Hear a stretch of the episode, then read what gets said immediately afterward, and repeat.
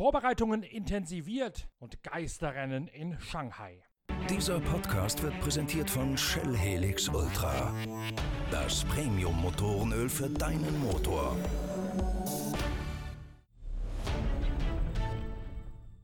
Fernando Alonso und sein Beifahrer Marc Koma intensivieren ihr Vorbereitungsprogramm auf die Rallye Dakar 2020 Kaum haben die beiden Spanier verkündet, dass sie im Januar in Saudi-Arabien an den Start gehen werden, haben sie auch nochmal einen Gang hochgeschaltet bei ihren Vorbereitungen. Seit dem 5. November sind die beiden bei der Al-Ula Neom Cross Country Rallye in Saudi-Arabien unterwegs. Es handelt sich dabei um den dritten Lauf der Saudi Toyota Desert Rally Championship. Er erstreckt sich über insgesamt 765 Kilometer auf fünf Etappen verteilt. In der nordwestlichen Stadt Al Al-Ula ging es los mit einer kurzen Schleife und einem Zeremonienstart. Und dann geht es weiter in Richtung des Roten Meeres zur Küstenstadt Neom. Zwar erstrecken sich die Rallye-Routen auf einem komplett anderen Gelände als die Rallye Dakar im Januar. Trotzdem ist das Terrain von seiner Beschaffenheit her durchaus vergleichbar, sodass die Al-Un-Rallye als Generalprobe für Fernando Alonso und Marc Koma gilt. Deswegen ist auch das gesamte Allspeed-Team aus Kyalami aus Südafrika mit angereist, um Alonso und Koma mit werksunterstützten Toyota Hilux zu betreuen.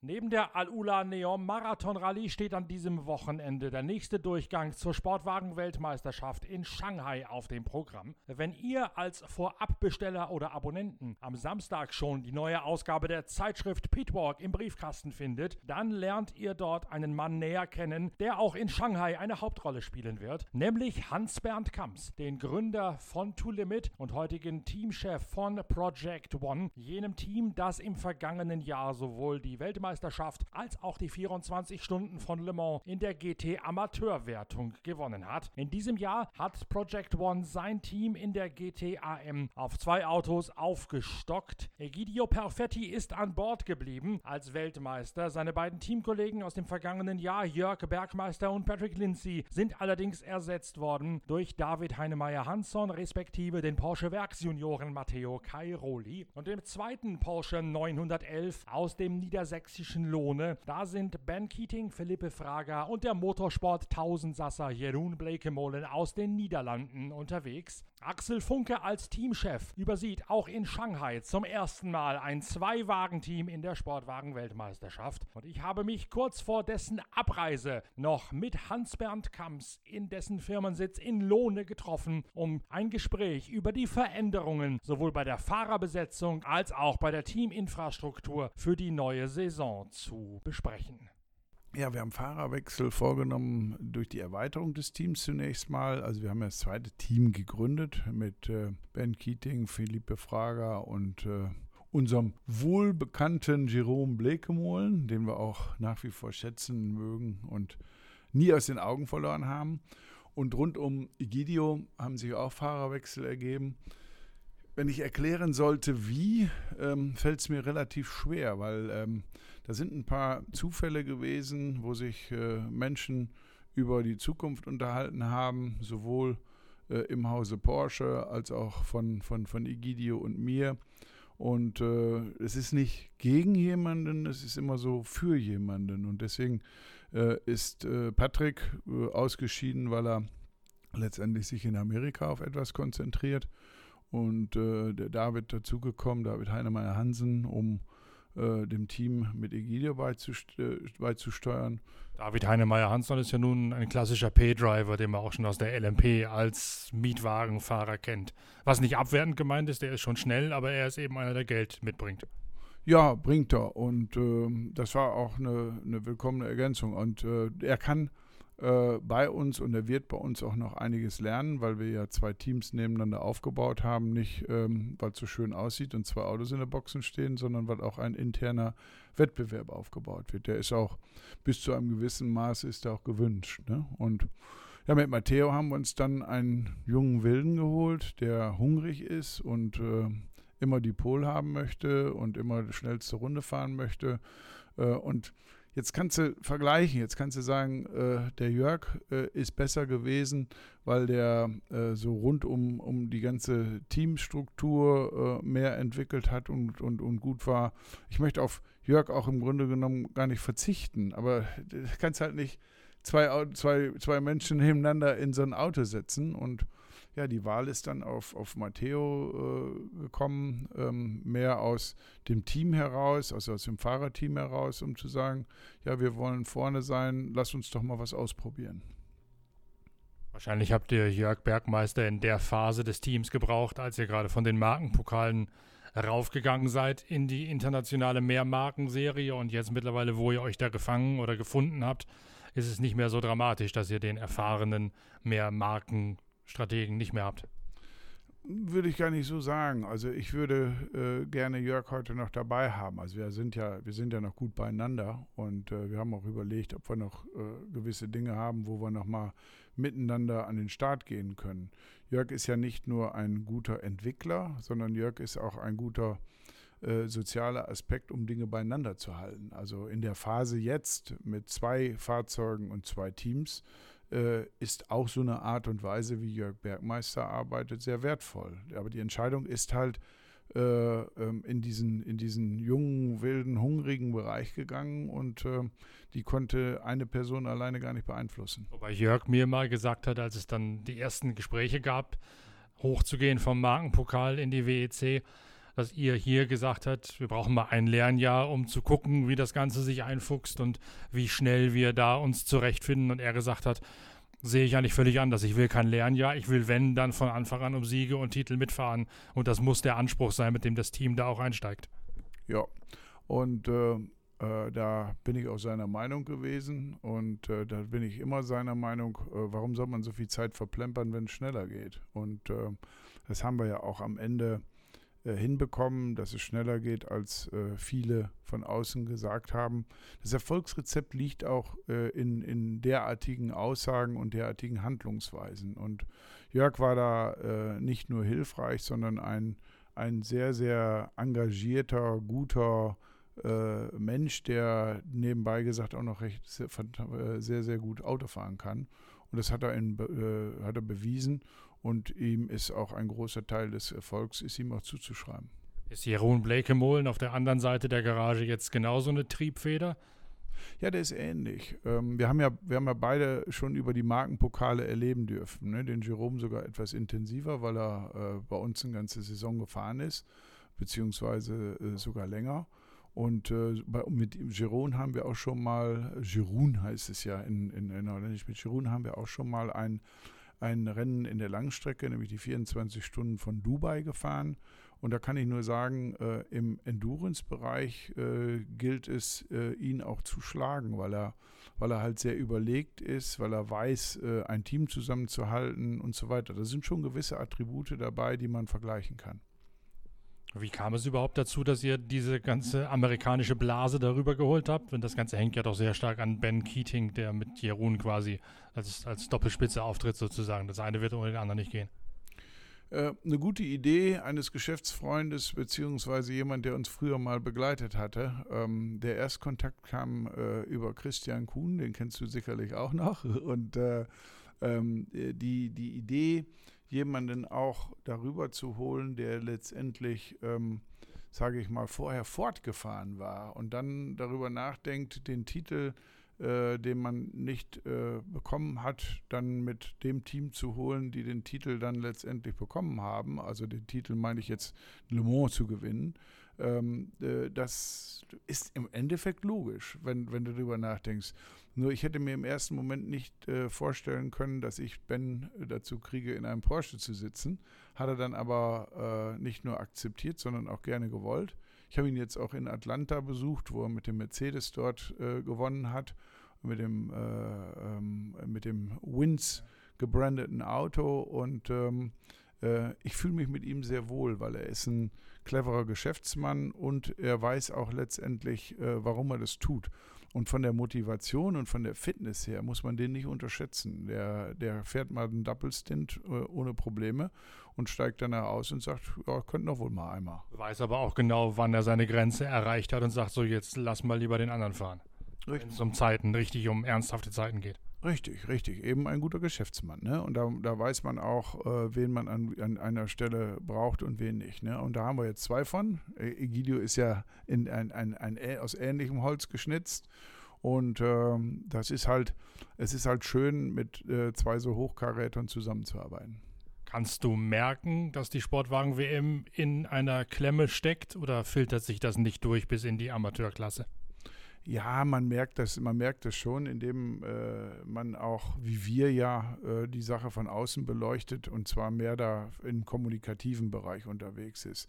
Wir sind ja ähm, mit drei Facetten, also einmal mit einer Akademie, die die Prozesse des Gewinns optimiert, mit dem reinen Rennteam Project One äh, aber last but not least mit To Limit, mit der Agentur, die berät, wie man in Zukunft kommunikativ mit Sachen umgehen sollte ähm, und wie man Sachen aktivieren sollte, sind wir ja sehr früh mit dem Thema, ich sage nicht belastet, aber äh, umgeben.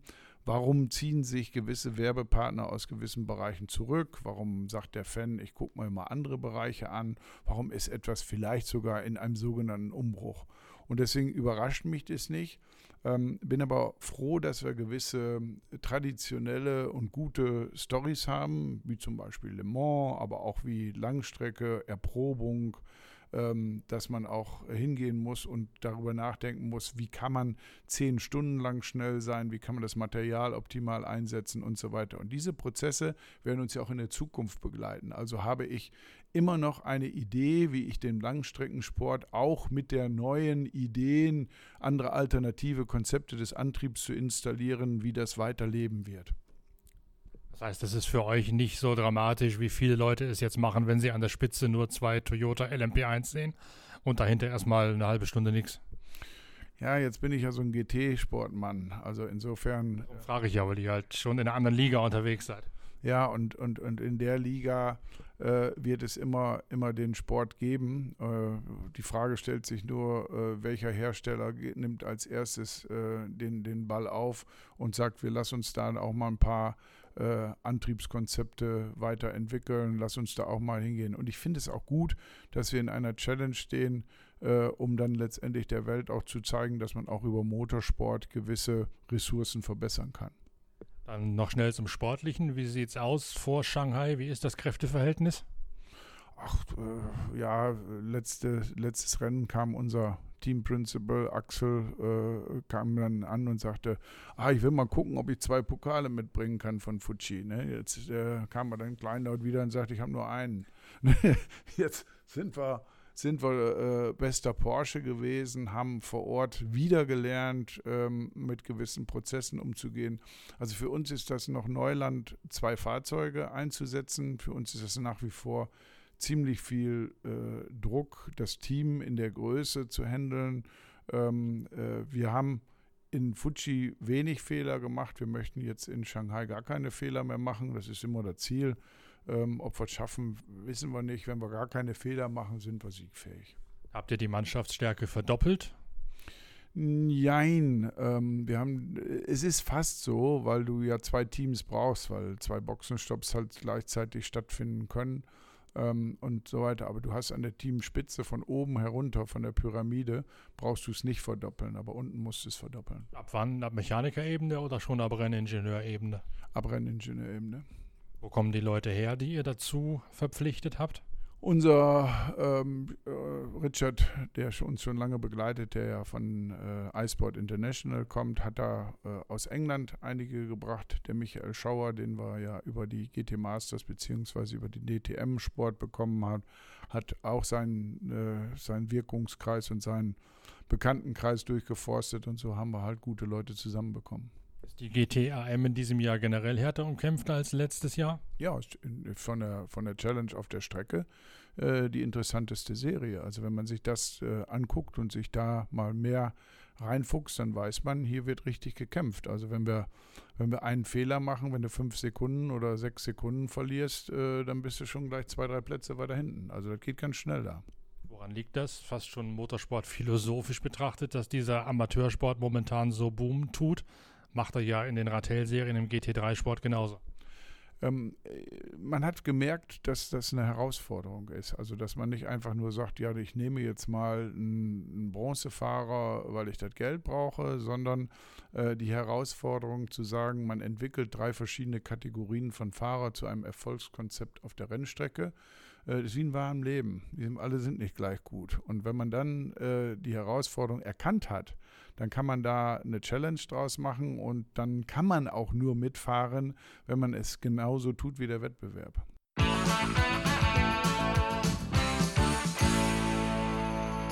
In der neuen Ausgabe der Zeitschrift Pitwalk wird sich Hans-Bernd Kamps als einer der Experten zur aktuell schwierigen Ausgangslage des Motorsports insgesamt zu Wort melden. Denn wir haben als Titelstory in der neuen Pitwalk nicht nur die schönsten Rennautos aller bisherigen Zeiten gekürt, sondern auch gleichzeitig einen wirtschaftlichen Blick hinter die Kulissen des Motorsports geworfen. Warum ist es so schwer, Sponsoren zu finden? Warum gibt es in einigen Rennserien mehr, in anderen weniger? Probleme für private und oder Werksteams und welche Rolle spielt die aktuelle Diskussion um den Klimawandel und die Neuausrichtung der Automobilität für den Motorsport? Einer der Experten ist der gerade gehörte Hans-Bernd Kamps, der in unserer großen Titelgeschichte gemeinsam mit der Oldenburgerin Heike Pateau tief in die Analyse der wirtschaftlichen Zusammenhänge von Motorsport und Marketing einsteigen wird.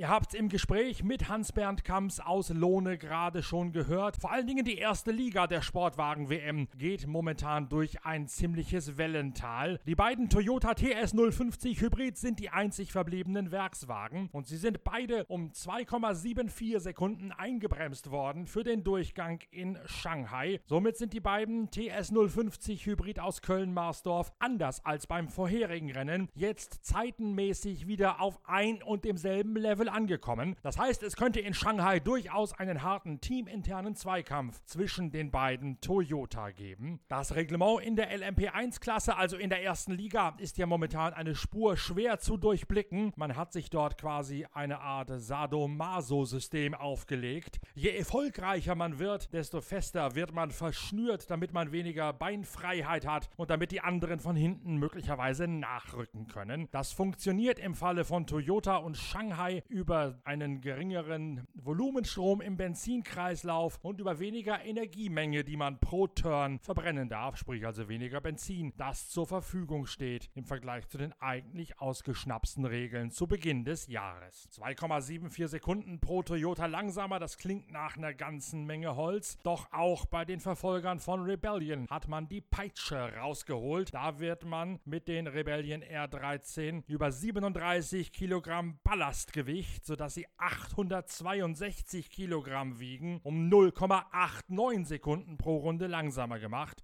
All das geschieht, um den Ginetta aus dem Team LNT, also der Mannschaft von Lawrence Tomlinson aus England, näher ranzuführen an die überlegenen TS 050 und an den Rebellion R13 Gibson. Das Rennen in Shanghai wird dadurch zwar möglicherweise eine spannende Angelegenheit an der Spitze, gleichzeitig droht aber trotzdem eine Art Geisterrennen, denn ich kenne nur einen einzigen Journalisten, der sich überhaupt auf den Weg nach Shanghai macht an diesem Wochenende. Ich selbst kann auch nicht hin, denn ich muss nach Berlin um dort die ersten Exemplare der neuen Ausgabe der Zeitschrift Pitwalk abzuholen und um gleichzeitig, respektive vorab, die Druckfreigabe zu erteilen und die Druckabnahme zu machen, damit das Heft entsprechend in der gewohnten Qualität bei euch zu Hause ankommt oder ab dem 15.11. im gesamten deutschsprachigen Raum im Handel ist. Das heißt aber auch, ich werde das Rennen in Shanghai ebenso wie die Cross-Country-Rallye von Fernando Alonso aus der Ferne verfolgen und mir natürlich für die nächsten Ausgaben von von Pitcast Informationen aus erster Hand organisieren. Die nächste Folge von Pitcast, die gibt es dann am Montag kommender Woche. Dann habt ihr alle schon die neue Ausgabe der Zeitschrift Pitwalk. Wer noch nicht bestellt hat, kann das immer noch tun über shop at pitwalk.de oder unsere Internetseite pitwalk.de. Dann werden wir noch dafür sorgen, dass der Versand am Freitag erfolgt, sodass das Heft, sofern die Post mitspielt, am Samstag bei euch im Briefkasten ist und ihr 180 Seiten Motorsportjournalismus vom Feinsten genießen könnt. könnt.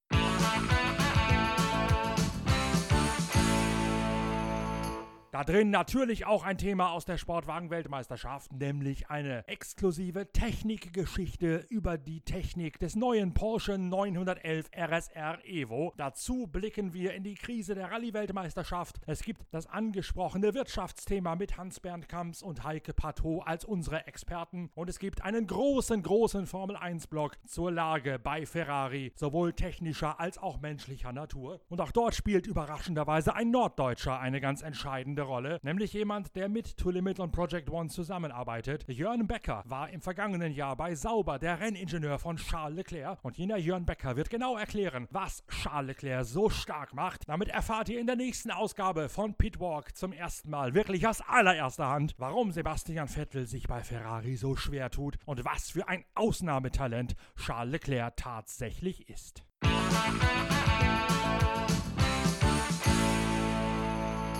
Ich hoffe, ihr freut euch auch schon so wie ich auf die nächste Ausgabe unserer Zeitschrift Pitwalk. Ich jedenfalls mache mich bald auf den Weg nach Berlin und tue das wie üblich mit einer geschickten Strategie, indem ich nämlich Shell V-Power tanke, wenn ich auf die lange Autoreise in die Hauptstadt gehe. Shell V-Power kommt aus der Formel 1 und bringt dieselben Eigenheiten auch in jedes Straßenauto mit, nämlich weniger Verbrauch bei mehr Motorleistung. Und auf einer Strecke wie von Ostfriesland nach Berlin, da wird sich das auf jeden Fall lohnen. Wenn ihr das Heft schon bestellt habt, dann wünsche ich viel vor Vorfreude beim Warten auf Samstag. Ansonsten tut das noch schnell mit einer Mail at shop at pitwalk.de. Dann beliefern wir euch noch mit mit 180 Seiten Racers Finest. Und ansonsten danke ich fürs Zuhören und wir hören uns am Montag wieder, wenn ihr am Wochenende das neue Heft schon mal studiert habt. Bis dahin tschüss und danke fürs Reinhören. Euer Norbert Ockenger.